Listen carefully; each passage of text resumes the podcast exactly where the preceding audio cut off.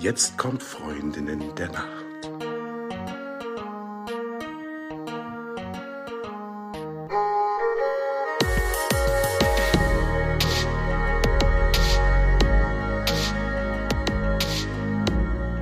Hallo und herzlich willkommen zu einer neuen Folge von Freundin der Nacht.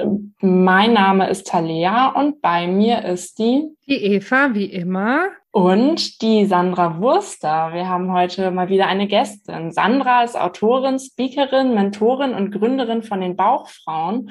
Und was sie uns heute mitgebracht hat, darüber erfahren wir gleich noch viel mehr. Aber zuallererst, Eva, wie hast du heute Nacht geschlafen? Kurz und gut. Ich sage das ganz oft. Ne? Ich habe irgendwie gestern den Moment verpasst, wo es gut gewesen wäre zu schlafen. Und dann, dann äh, ging es nicht mehr. Wir haben ähm, gestern unsere Tagesstruktur etwas anders gestaltet als normal und haben irgendwie spät einen langen Spaziergang gemacht, der wunderschön war und es war dann auch nicht mehr so heiß und äh, viel Natur und irgendwie hat es dafür gesorgt, dass ich vielleicht nicht so gut zu der Zeit schlafen konnte, wo ich es normalerweise tue. Nichtsdestotrotz bin ich heute fit und fröhlich und äh, genau freue mich, dass wir hier so in der Runde zusammen sind. Sandra, wie hast du geschlafen? Erzähl mal. Uh, wenig, ähm, unruhig ähm, und kaum.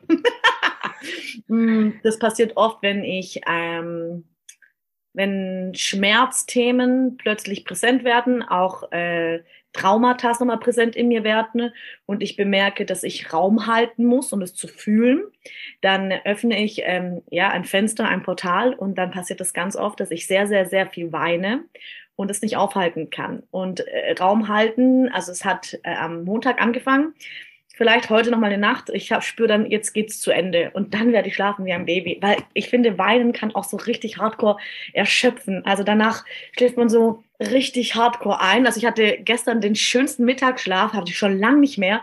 Ich habe mich ähm, nachmittags hingelegt, noch kurz und wollte was kurz anschauen äh, in der Serie, das Ende nochmal. Und da bin ich sowas von, aber, aber ich konnte es nicht aufhalten. ich bin dann so wach geworden, so eine Stunde später so, oh, okay. Ja, aber ähm, genau, freue mich aber total, hier zu sein und ähm, unabhängig davon, wie mein Schlaf war, finde ich den Tag auch sehr schön. Also genau, Wein ist immer so, also mir geht so, manchmal muss ich brechen. Und das ist ja genauso erschöpfend, ja. Kannst ich du sprechen, dass du dich übergeben musst oder dass du ja, musst mit dem Wein? Nein, nein, nein. Und ich vertrage überhaupt keinen Alkohol tatsächlich. Ich weiß noch gar nicht, ob ich es je jemals erwähnt habe, ja. Und dann passiert es. Das ist jetzt vielleicht ein bisschen unappetitlich, aber das finde ich genauso erschöpfend. Das finde ich so anstrengend. Und Wein fällt für mich in dieselbe Kategorie, ja. Und wenn dann, es ist ja nicht nur, dass da Tränen fließen, sondern es kommt ja alles raus. Aber spannend, dass du Weinen gleich empfindest. Weinen ist für mich so täglich wie Lachen tatsächlich, weil um uns in unserer Ganzheit anzunehmen, brauchen wir beides. Also wir brauchen Sonne und Regen, ja. Und deswegen ist für mich Weinen nicht so anstrengend wie Brechen oder wie zu übergeben.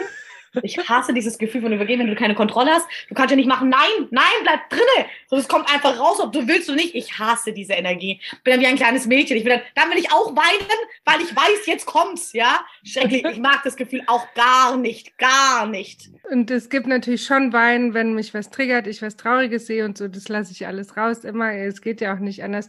Aber dieses von unten, dieses. Dieses ganz tief, ja, okay. Das ja. habe ich tatsächlich nicht so oft wie dieses ganz herzliche Lachen. Mhm. Aber gut. Ja, äh, zurück, zurück zur Nacht, Talea. Entschuldigung, kleiner Schwank.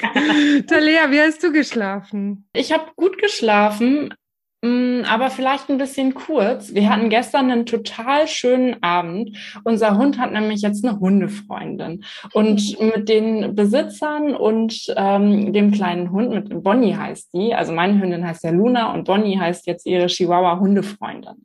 Äh, mit den beiden waren wir gestern Abend unterwegs und wir haben uns irgendwie so verquatscht, dass der Abend relativ lang wurde und ich dann auch direkt oder wir dann auch direkt ins Bett gegangen sind. Und heute Morgen hat äh, Luna dann um um 5.37 Uhr gedacht, so, Leute, das war es jetzt hier für mich. Ich möchte gerne zur Toilette. Naja, und dann äh, bin ich aufgestanden, habe mich dann nochmal kurz hingelegt, aber im Prinzip war es das dann mit meinem Nachtschlaf. Das heißt, es war eine kurze Nacht, irgendwie eingerahmt von meinem Hund, also abends zuletzt und morgens als erstes, äh, aber dadurch sehr angenehm. Also ich bin, äh, ich bin ganz zufrieden und ich freue mich auch heute hier zu sein und bin gespannt, äh, Sandra, was du uns mitgebracht hast. Äh, stell dich doch gerne mal vor und erzähl, was dich so bewegt. Da könnte ich jetzt drei Stunden reden, deswegen will ich gerade, was ich so erzähle. Ähm, ich glaube, weil das die meisten einfach interessiert. Ähm, ich bin die Gründerin der Baufrauen, das heißt seit fünf Jahren. Wir haben nächste Woche fünfjähriges, also wir existieren seit fünf Jahren. Ähm, das ist krass, wie die Zeit vorbeigeht und es war so ein wilder Ritt und es ist immer noch ein wilder Ritt. Genau, ich habe die Community gegründet mit der Philosophie oder mit der Energie so des Lebens zu kurz, um den Bauch einzuziehen. Das ist unser Slogan quasi. Und da geht es darum, optisch, aber auch innerlich. Das ist nicht nur, voll oft schreiben uns Leute so, kann ich auch Teil eurer Community sein, wenn ich keinen Bauch habe? Und ich denke mir das mal, Gott, also hoffentlich hat sie einen Bauch, ja, aber es ist so witzig, weil Bauchfrauen schon für viele automatisch dick impliziert. Ja, also wenn du einen Bauch hast, dann, nee, wenn du eine Nase hast, hast du auch eine Nase, unabhängig davon, ob sie groß oder klein ist, aber der Bauch ist schon so behaftet mit dick und, und man darf ihn nicht sehen. Das fand ich ganz spannend. Mm, genau, und ich bin da so vor ein paar Jahren losmarschiert und ähm, habe einfach für mich selbst bemerkt, dass ich immer was gespürt habe, dass ich es nicht gut fand, wie ich mit einem mittelgroßen Körper in dieser Welt irgendwie behandelt werde. Sei es Dickendiskriminierung gesellschaftlich, sei es Shaming aus der eigenen Familie, sei es als Tanzpädagogin, die nicht klassisch aussieht wie die meisten anderen dünnen, trainierten Sportler. Trainiert stimmt gar nicht, war auch trainiert, aber sehr dünnen, langen Sportler. Das ist das Gefühl, ich muss mich immer noch mehr anstrengen, noch mehr Energie aufbringen als äh, meine Kollegen und Kolleginnen. Und ich habe dann angefangen, vor circa zehn Jahren bewusst Literatur zu finden zum Thema Body Positivity und bewusst Literatur zu finden zur Körperliebe. Die gab schon immer, Körperliebe und Selbstliebe, ähm, auch vor allem aus therapeutischen Aspekten, aber das war oft in einer Sprache, die nicht meiner war, oder es war nicht modern genug, dass es mich erreichte. Ähm, man, das ist voll interessant, weil wir jetzt natürlich, wenn wir auf Instagram gehen oder auch auf TikTok und Co., fast keine anderen Themen mehr sehen. Aber vor sieben Jahren war das einfach noch nicht. Also das muss man, das ist, wir vergessen das vor, vor sieben Jahren hast, ein Mensch mit einem großen Körper und bauchfrei, das hast du nicht gesehen, nicht in den Medien, nirgendwo. Das ist, da wurde diese Vielfältigkeit absolut nicht so gepredigt wie jetzt. Und ich habe einfach, ähm, für mich war das sehr wichtig, ein Wording zu finden, ne, um überhaupt das, was nicht präsent war, nämlich, dass ich meine eigenen Bedürfnisse kenne, und dass ich diese dann auch außen ins Klare kommunizieren kann und somit mich abgrenzen kann und meine Selbstliebe überhaupt praktizieren kann. Das war der erste Step, dass ich für mein eigenes Wording gesorgt habe. Und das hat automatisch Leute in meinem Umfeld inspiriert und zum Teil auch provoziert, ist dieselbe Quelle meines Erachtens.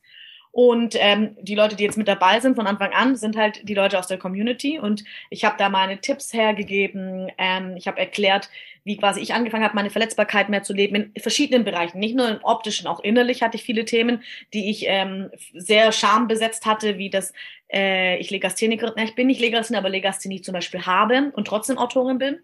Und das hat dann so seinen Lauf genommen. Also das ist im Kurz einfach mal gesagt, weil der, die Ursprungsgeschichte ist wo ganz anders.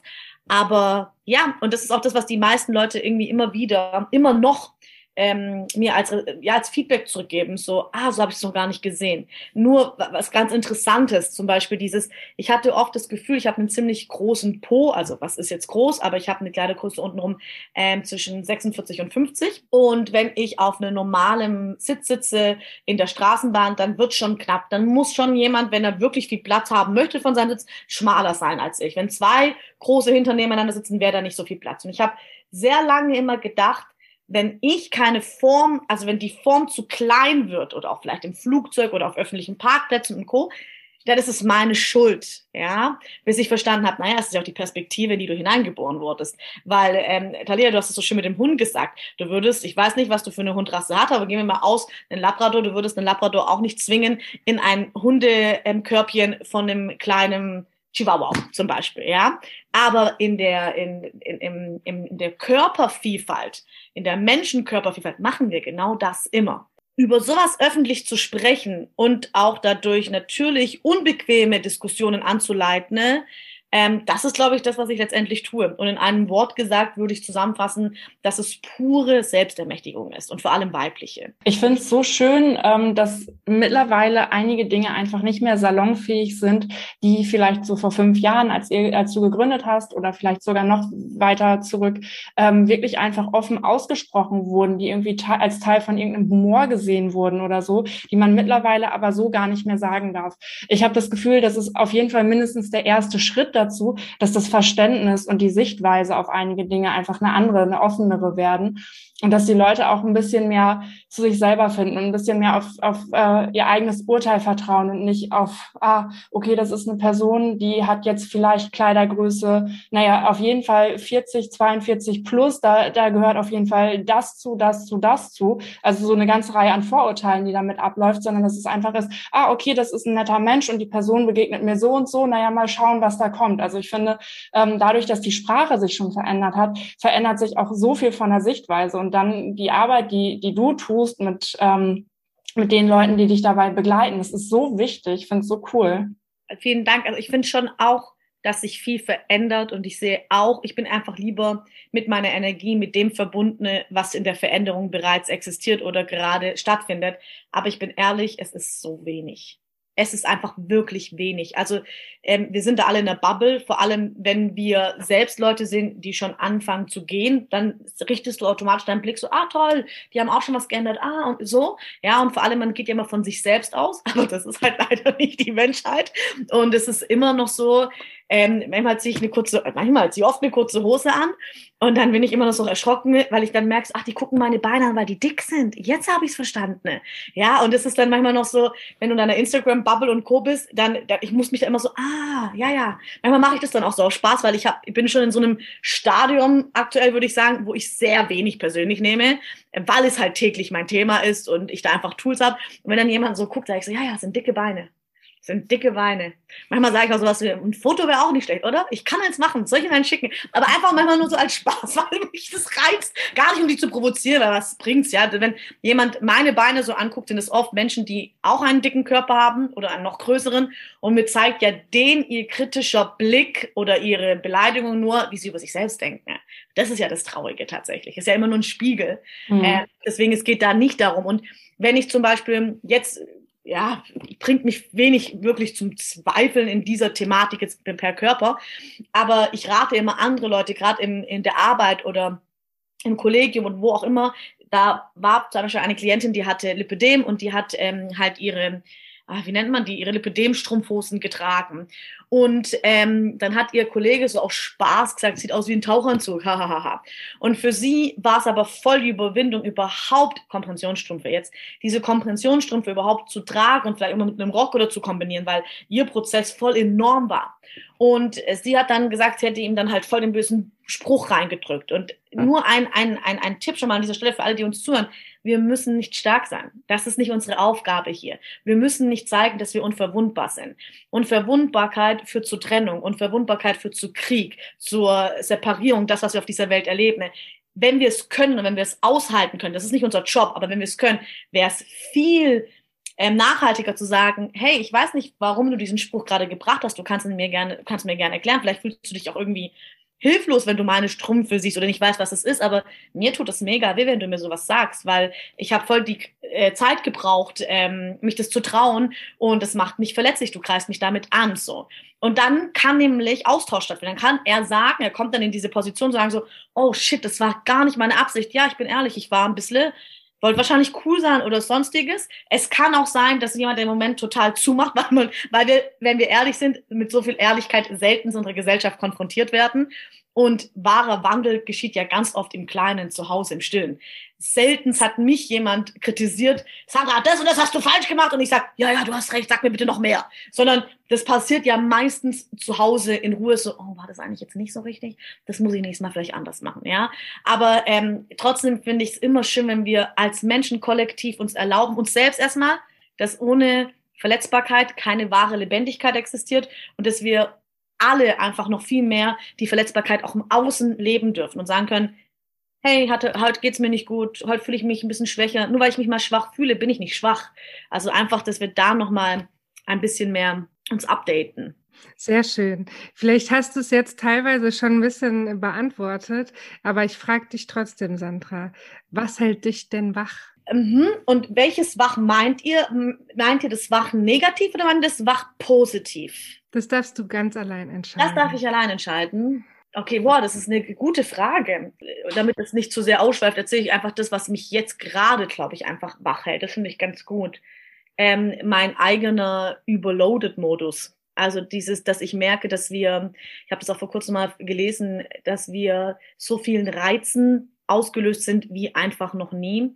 Wir tun das 30-fache, nee, wie war das nochmal? Es war jedenfalls sehr viel. Ich habe immer gelesen, früher ja, nee, ich krieg's nicht mehr zusammen. Dann bringt's nichts. Aber jedenfalls ist es wirklich heftig. Also man muss einfach nur 50 Jahre zurückgehen und da hatten wir keine Internetquelle.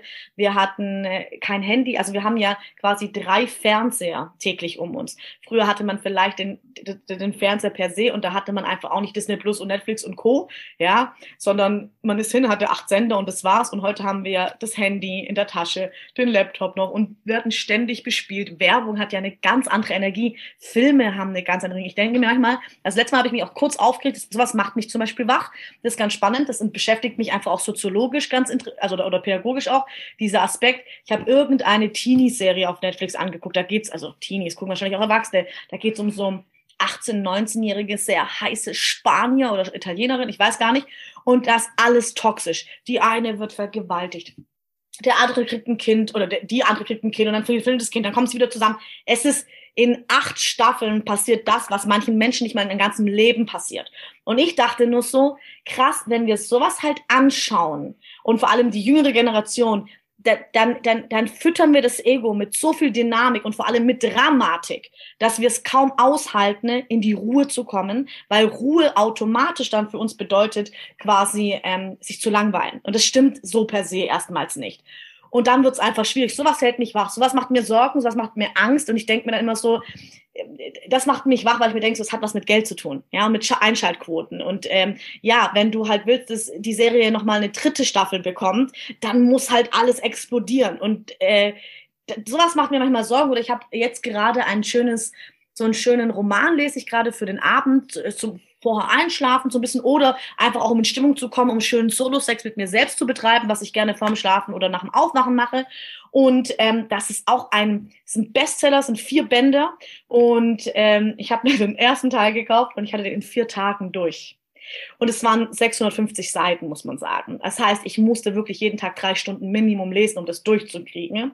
Und es war halt auch schon wieder so ein bisschen klischeehaft. Und ich möchte nicht über, ich möchte nicht über Fantasien per se urteilen, weil sexuelle Fantasien haben seine, haben die Berechtigung und das geht mich gar nichts an.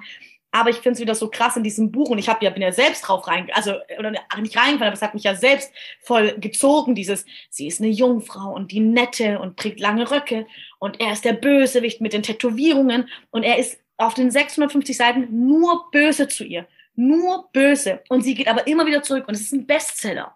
Und ich will aber jetzt auch das Ende wissen, weil das Ende so böse ist. Und ich denke mir dann immer so, wissen die Menschen, wenn sie sowas kreieren, was sie eigentlich füttern, was sind unsere Botschaften? Also sowas hält mich tatsächlich sehr wach, weil ich ein großes, ähm, schon immer Verantwortungsbewusstsein habe. Ich finde es wahnsinnig schön, die Position, die ich habe früher, als ich eine Tanzschule hatte und viele Kinder hatte, die ich betreuen durfte. Mir war es immer wichtig, was gebe ich weiter? Und das hält mich wirklich wach, dass ich du kannst es eh nicht, also du kannst dein Bestes der Welt geben. Ich sage das immer so gern, du kannst den besten Burger der Welt kreieren, es kommt trotzdem jemand um die Ecke, der Pizza lieber mag. Also auch wenn du dein Bestes gibst, es wird nie genug sein. Und das meine ich auf eine ganz liebevolle Art und Weise, weil es kann immer jemand kommen, der es fehlinterpretiert oder äh, der dann das, was du machst, irgendwie kritisiert. Aber dieses, ich finde schon manchmal krass, dass aktuell, finde ich, ist die Aufmerksamkeit von uns Menschen, und das finde ich, kriegen viele nicht mit, die höchste Währung. Und um diese zu bekommen von vielen, sei es Firmen, sei es Netflix, sei es Serien, was auch immer, wird da ziemlich viel krasser Scheiß produziert, finde ich. Ja, ich denke, die Kunst liegt darin, sich von dem auch dann mal abzugrenzen, weil wenn wir nicht aufpassen, dann werden wir 24-7 berieselt von, von Dingen, die, wie du auch sagst, manchmal wirklich sehr ungesunde Inhalte für uns auch haben könnte. Ich meine, das ist ja für, für jeden ist ja etwas anderes ungesund. Jeder wird ja durch was anderes getriggert, jeder hat andere Traumata. Es ist ja sehr individuell, aber trotzdem, wenn man nicht aufpasst, ähm, kommt da ganz viel rein, was da nicht unbedingt reinkommen sollte. Und wenn wir mal überlegen, wir äh, leben ja alle nicht wirklich artgerecht. Also wie du gerade schon sagtest, die Bildschirme, die Digitalisierung, das ist jetzt noch nicht so unendlich lange. Und auch schon vorher, die Industrialisierung ist auch noch nicht wahnsinnig lange her. Und vorher haben ganz, ganz viele Generationen von Menschen ohne all das gelebt, was ähm, unseren natürlichen Takt so unterbrochen hat. Vorher gab es ganz bestimmt andere Dinge, die für uns gefährlich waren und so. Das war eben ein anderes Leben. Aber es war nicht das künstliche Licht, was uns taktet. Es war nicht all das, was jetzt reinfliegt, was uns auf eine gewisse Art taktet und beeinflusst. Und wenn wir da nicht aufpassen und wirklich selektieren, was wir reinlassen und was wir aber auch ganz bewusst draußen lassen, ähm, dann wird schon irgendwann schwierig mit dem inneren Frieden. Werbung. Diese Episode wird präsentiert von Bettenraab in der Frankfurter Innenstadt, Frankfurt am Main, in der Schillerstraße 11 was ganz Verrücktes, ein echtes Geschäft, ein Bettenfachgeschäft. Dort gibt's alles, was man braucht, um wirklich erholsam zu schlafen. Es gibt Kopfkissen, Zudecken, ganz tolle Bettwäsche, individuelle Schlafsysteme, Lattenroste, Bettgestelle, Accessoires und es gibt zwei große Besonderheiten, wie ich finde. Die eine ist, dass Bettenrab Kissen und Decken in der eigenen Manufaktur selber befüllt und auch reinigt. Das ist ein ganz großes Thema, wenn es um Nachhaltigkeit geht. Und die zweite große Besonderheit ist, dass bei Bettenrab in Frankfurt Menschen im Liegen ausgemessen werden und dann geschaut wird, wie muss eine Matratze konstruiert sein, dass sie sich perfekt an die Körperform anpasst. Zu finden ist Bettenraab in der Frankfurter Innenstadt in der Schillerstraße 11, aber auch online unter www.bettenraab.de und tatsächlich kann man mich dort auch treffen und ähm, sich mit mir verabreden für ein Schlafcoaching. Also, Bettenraab freut sich sehr auf euren Besuch. Werbung Ende. Aber das ist ich finde auf jeden Fall als erwachsener Mensch, die Frage ist halt, was ist erwachsen, finde ich, ist das eh dein Job, das ist dein Business. So, du bist für dein Glück selbst verantwortlich, ja. Und ähm, wir können Schuld ständig jedem abgeben, aber wer Schuld abgibt, der gibt halt auch Macht ab und seine Eigenverantwortung. Deswegen ist das gar kein Thema für mich, aber ich finde es halt schwierig, dass wir können es nicht von 13- und 14-jährigen Menschen erwarten. Und da müsste halt einfach viel mehr Aufklärung sein, aber der Punkt ist halt, so funktioniert ja auch Verkaufen irgendwo, so funktioniert ja auch Konsum, so funktioniert ja auch irgendwie äh, so, wie wir diese Gesellschaft leben. Ne? Wenn es uns wirklich gut geht, wir bewusst wären, wir vielleicht weniger arbeiten würden, vielleicht weniger irgendwie überall gebraucht und gewollt und gemocht werden würden wollen, ähm, dann würde auch niemand an uns verdienen. Ja, mhm. das ist halt einfach, das ist schon, da ist ein krasses, äh, ein krasser Hamsterrad verbirgt sich dahinter. Und für uns erwachsene Frauen denke ich immer so, auch das mit Instagram, hey, wenn dir was schadet, dann warum folgst du das? Also du bist viel mächtiger, als du meinst, dann geh da raus, ja, dann lass das. Aber so einer 14-Jährigen sage ich das auch bei meinen Vorträgen in der Schule, aber es ist schwieriger. Weil es machen alle. Und du, also ich weiß mit 31 noch nicht immer, wer ich richtig bin, weil ich finde, dieses Ich bin ist deine Lebensaufgabe. Das ist so ein ewiger Prozess. Ich bin ist, ich lebe. Aber wie soll es nun ein 14-jähriges Wesen irgendwie wissen? Das finde ich, da mache ich mir manchmal echt so Sorgen. Andererseits wissen wir auch soziologisch betrachtet, dass quasi es ist immer ein Up, es ist immer ein Down, es ist immer beides gleichzeitig. Das heißt, unsere Generation war wahnsinnig viel aufs Handy ähm, fokussiert und hat das Handy krass für sich genützt und gegen sich verwendet. Die nächste Generation wird es weniger machen, da bin ich 100% mir bewusst. Und dann wird es wieder irgendwas anderes geben, wie, vielleicht kriegen wir es noch mit, fliegende Autos, was total krass sein wird und so. Und dann wird es wieder eine Bewegung geben, wo es wieder weniger ist. Also das ist ja jedes Extrem, zeigt ja immer nur, dass irgendwo ein Defizit davor da war. Mhm. Also ich würde den Punkt mit der Eigenverantwortung total unterstreichen, aber selbst ich als über, überwiegend erwachsene Frau, ich meine, du hast es ja gerade schon angedeutet, erwachsen ist ja auch die Frage, wie definiert man Genau. erwachsen? Ich, Ja, ich, ja. ich, ich fühle mich nicht immer und nicht in jedem Moment völlig erwachsen. Manchmal habe ich auch das Gefühl, ich bin irgendwie gerade trotzig oder irgendwas und dann fühle ich mich eigentlich eher, als ob ich so fünf wäre oder so. Ähm, dann gibt es Tage, da fühle ich mich wie 75. Also von daher ist ja alles, ist ja alles sehr fließend. Aber wo, worauf äh, ich hinaus will mit der mit der Selbstverantwortung. Ähm, auch mir passiert das manchmal, dass ich auch so auf Instagram irgendwelche Inhalte konsumiere, von denen ich weiß, mir wird es damit hinterher nicht besser gehen. Und trotzdem, auch wenn ich es in dem Moment schon weiß, trotzdem scrolle ich weiter und trotzdem klicke ich nochmal und ähm, lande dann manchmal auch in dieser Falle. Also ich glaube, ähm, Selbstverantwortung ist natürlich auch immer, äh, manchmal ist das einfacher und manchmal ist das halt auch einfach sau schwer. Ich glaube, das ist gar nicht, ich, ich, wenn wir es nicht bewerten würden, also wenn wir uns selbst nicht verurteilen würden in dem Moment, wo wir es nicht gut gemacht haben oder es uns nicht gelungen ist, dann wäre es, glaube ich, simpler, weil im Endeffekt, du musst jeden Tag wählen. Du musst jeden neuen Tag Entscheidungen treffen, schwere und leichte und jedes Mal wieder dich in Besitz nehmen von diesen äh, tausend Eindrücken und alles und einfach auch in Liebe und Mitfühlen und geduldig sagen, heute hat es nicht geklappt. Heute habe ich die Ablenkung gebraucht. Auch- Also ich sage zum Beispiel auch sehr gerne meinen Klienten, oh Gott, denkt ihr, ich ertrage mich selbst jeden Tag zwölf Stunden pur? Ich liebe das auch mal, mir Serien reinzuziehen oder dass ich, ich will mich ja auch manchmal ablenken, aber ich weiß, wann ich es tue. Das ist schon mal wichtig. Und wenn man so einen Moment hat, wie du dann sagst, so, oh, eigentlich hatte ich gar nicht so vor, so lange hier zu bleiben und so, ja, dann, ich, also ich finde immer das ganz wichtig, spricht es laut aus, sagt es, jetzt war ich wieder lange, dann wollte ich gar nicht, nächstes Mal mache ich es wieder besser. Oder das sind halt einfach Gewohnheiten, ja, also etwas, was wir oft und lange machen und dann ist halt natürlich so, jede Meldung, jedes Blick auf dem Handy, Dopaminausschüttung des Zorns, das ist sehr, sehr schwierig. Das ist, ist also ich glaube, es gibt fast niemanden, der ähm, in unserem Alter sagt, ach, das, das ist super leicht. Also ich bin, ich gehe drei Tage nicht auf Instagram, wenn man das für sich aktiver nutzt. Ja, also ich denke, das ist für jeden irgendwie eine Form von Selbstdisziplinierung oder Selbstbeherrschung, was mir da hilft. Und das finden vielleicht manche ein bisschen streng, aber ich mag das eigentlich, weil ich das mit Liebe mache. Ich habe eine Tabelle ähm, in meinem Handy eingespeichert, das kann man auch aufschreiben. Und das macht, nehme ich mir jeden Sonntag oder Montagmorgens manchmal auch Zeit, um zu gucken, was davon habe ich geschafft. Und da schreibe ich oft gute Gewohnheiten hin, wo ich hinkommen möchte, zum Beispiel, wenn ich Serien oder Filme schaue, nur noch auf Englisch, weil mein Englisch einfach mies ist und ich würde da gerne einfach weiterkommen. Oder zum Beispiel, was steht aber mir noch drauf? Ähm, genau, mich mit meinem Portfolio und mit meinen Finanzen mehr zu beschäftigen, weil das oft etwas ist, was ich immer sage, so, ah, wir Frauen können das nicht so gut. Und wenn ich dann mal einen Mann habe, dann würde das mal, nee, nee, nee, jetzt schon anfangen. Nee, nee, nee, nee, so. Also stehen da immer so Sachen und ich kann, ich gebe mir quasi, es sind zehn Punkte oft und ich gebe mir in jedem Bereich, kann ich mir von eins bis zehn Punkte geben.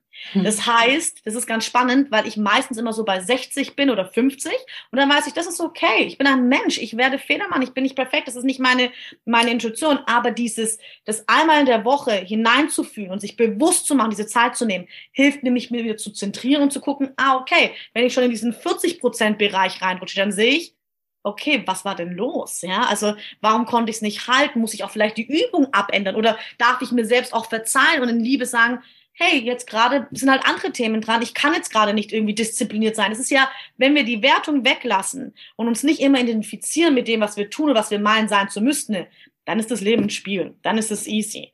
Ähm, oder es ist easy, ja, immer wieder zu sagen, und morgen nochmal. ja, no, morgen fange ich nochmal an und versuche nicht im Handy, Instagram, Trott reinzufallen. Genau. Sandra, ich habe noch eine andere Frage für dich. Wovon träumst du nachts? Aber von so vielem. Bin eine richtig krasse Träumerin. Ähm, und das Schlimme ist, ich kann mich auch an sehr viele Träume noch erinnern, weil ich habe auch tatsächlich einfach ähm, äh, aufgrund meiner, äh, meiner Kindheit noch ein paar nicht so schöne Träume, die immer mal wieder da sind und immer ein bisschen weniger, immer ein bisschen mehr, vor allem wenn es so Jahreszwitschen sind, also von Frühling in ähm, Sommer, von Sommer in Herbst und Herbst im Winter. Ähm, und das ist dann manchmal auch so, dass ich aufwache und denke so, puh, der war heftig, der Raum. Da muss ich nochmal meditieren oder journalen, um mich so ein bisschen abzuholen. Äh, mir ist auch schon zweimal passiert, dass ich in einem Traum ähm, gespürt, also ich, hm, ich weiß nicht, ob das so richtig ist, wenn ich das sage, aber das Gefühl hatte, ich habe jetzt gewählt, was ich sage. Oder ich habe die Richtung gewechselt. Das fand ich ein sehr krasses Gefühl. Äh, da will ich auf jeden Fall noch mehr erfahren drüber, weil das kann man anscheinend ja irgendwie üben oder so. Ja. Habe ich schon mitbekommen.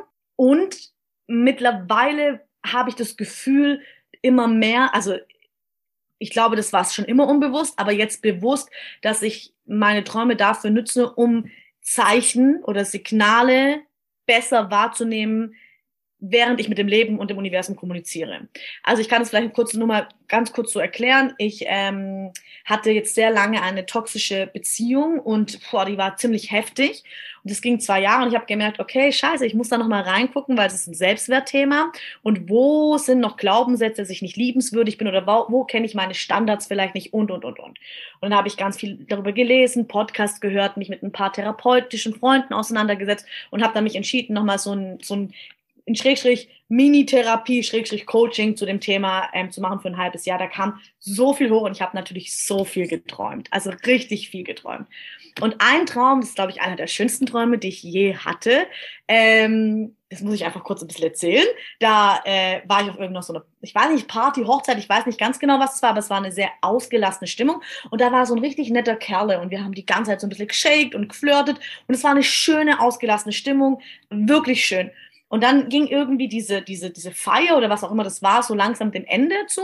Und er kam so ums Eck, so ein bisschen frech und meinte so, du, ich glaube, ich will dich wiedersehen. Ich würde dich gern daten. Und ich habe in der gleichen Energie ganz liebevoll zu ihm gesagt, ähm, glaubst du denn, du bist in der Lage, mich so zu lieben, wie ich es brauche? Und ich finde diese Frage sehr mächtig, ja, weil für mich mit einer sehr schwierigen Kindheit, mit einem sehr schwierigen Start in dieses Leben, ähm, ist Liebe nicht selbstverständliches gewesen. Absolut auch nicht bedingungslose Liebe, ja. Ich bin ins Heim schon früh eingezogen und, und, und, und. Und dieser Satz war, hat, ähm, da habe ich kapiert, ah, jetzt ist es angekommen jetzt habe ich die Dynamik noch nicht sicherlich hundertprozentig gelöst, aber jetzt habe ich verstanden, ich muss nicht irgendwie geliebt werden. Und ich muss auch nicht Liebe an gefährlichen Orten suchen, sondern ich entscheide selbst, wie ich es brauche, geliebt zu werden. Das hört sich für manche vielleicht voll simpel an. Für mich waren das jetzt 31 Jahre lang Arbeit, ja, an diesen Punkt zu kommen. Und dieser Kerl in dem Traum, das war ganz süß, guckt mich so ganz respektvoll an und sagt so, ich glaube nicht. Und ich, äh, ich weiß es nicht, aber in diesem Ich glaube nicht steckte so drin, ich hätte jetzt halt einfach gerne noch weiterhin Spaß mit dir, was völlig legitim ist.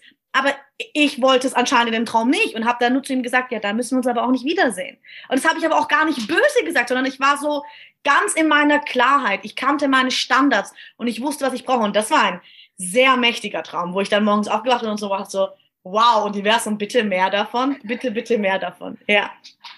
Cool, wie heilsam das klingt. Ja, das war echt, also eine sehr schöne und äh, krasse Erfahrung. Mhm. mhm. Das, was du, äh, womit du dich mehr beschäftigen möchtest, ist das luzide Träumen. Es geht nämlich wirklich darum, auch seine Träume selbst ähm, steuern und bestimmen zu können und auch im Traum ähm, bewusst zu sein und es auch zu tun, was man sagt, was man tut und so weiter. Ja. Mhm. Und jetzt möchte ich auch mal den Typ in meinem Traum treffen, aber da sprechen wir vielleicht ein anderes Mal drüber.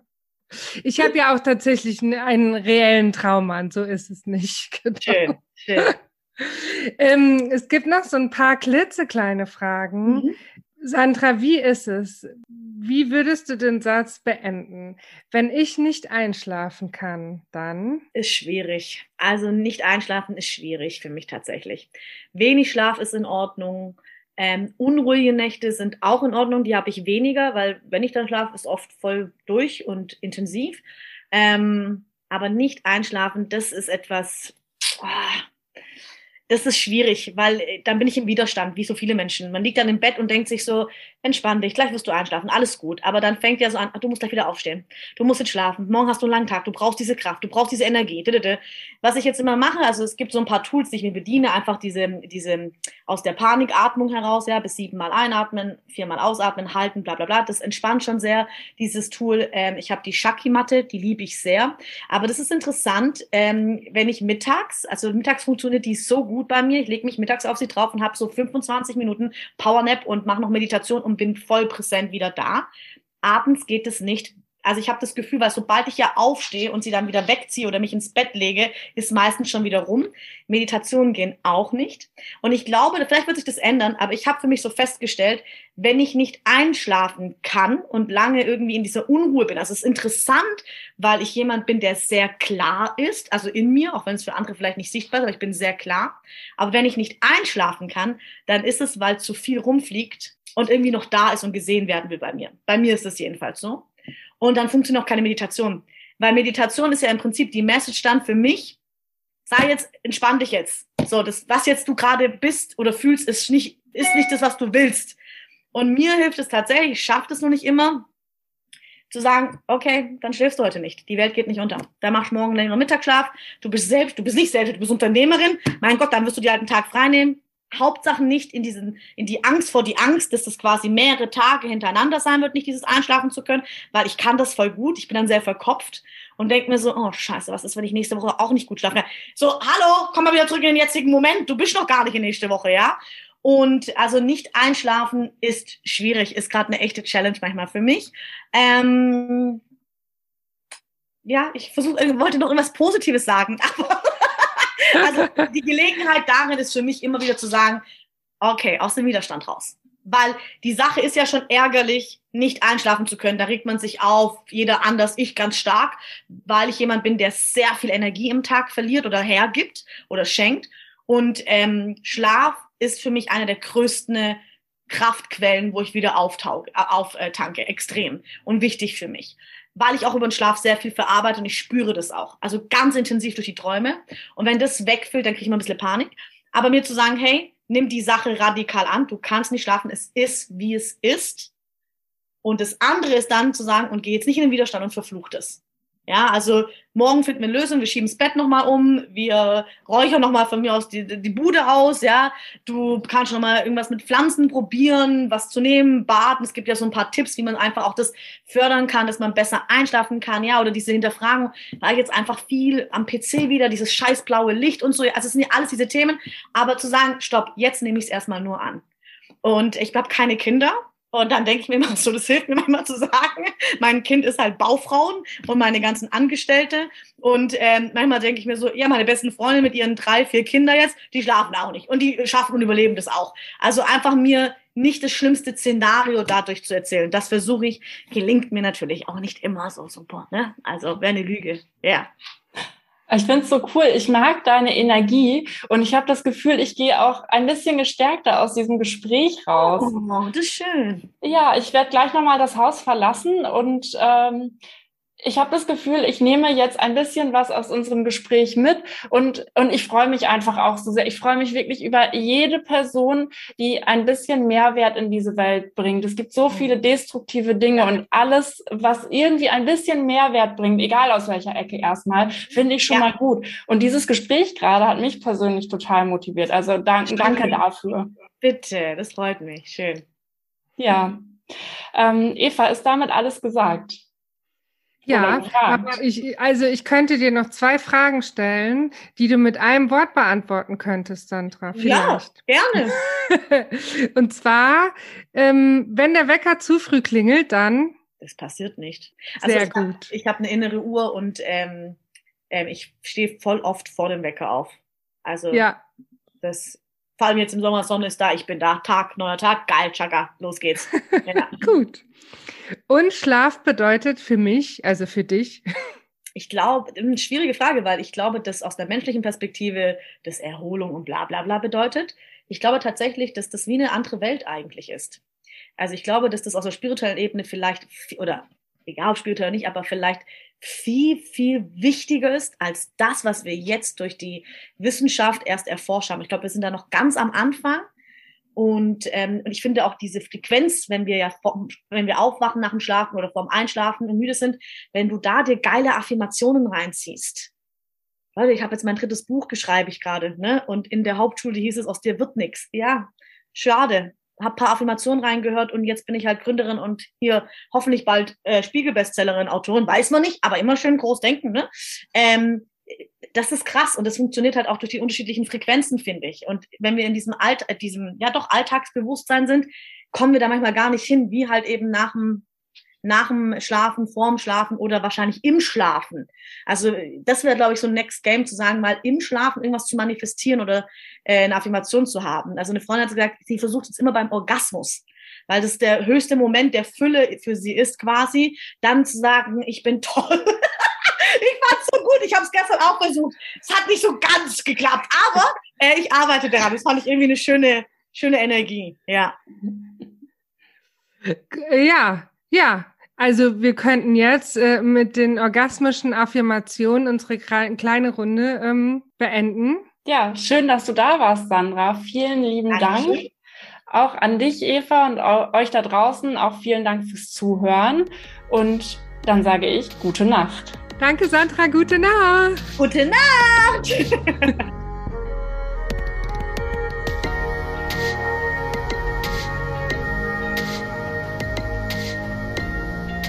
Falls du uns vermisst, gibt es eine kleine Lösung. Abonniere unseren Podcast oder folge uns auf Social Media. Dort findest du uns unter Freundin der Nacht auf allen gängigen Plattformen, Facebook, Instagram, LinkedIn oder du schreibst uns eine E-Mail an hallo at freundindernacht.de. Und jetzt gute Nacht. Gute Nacht.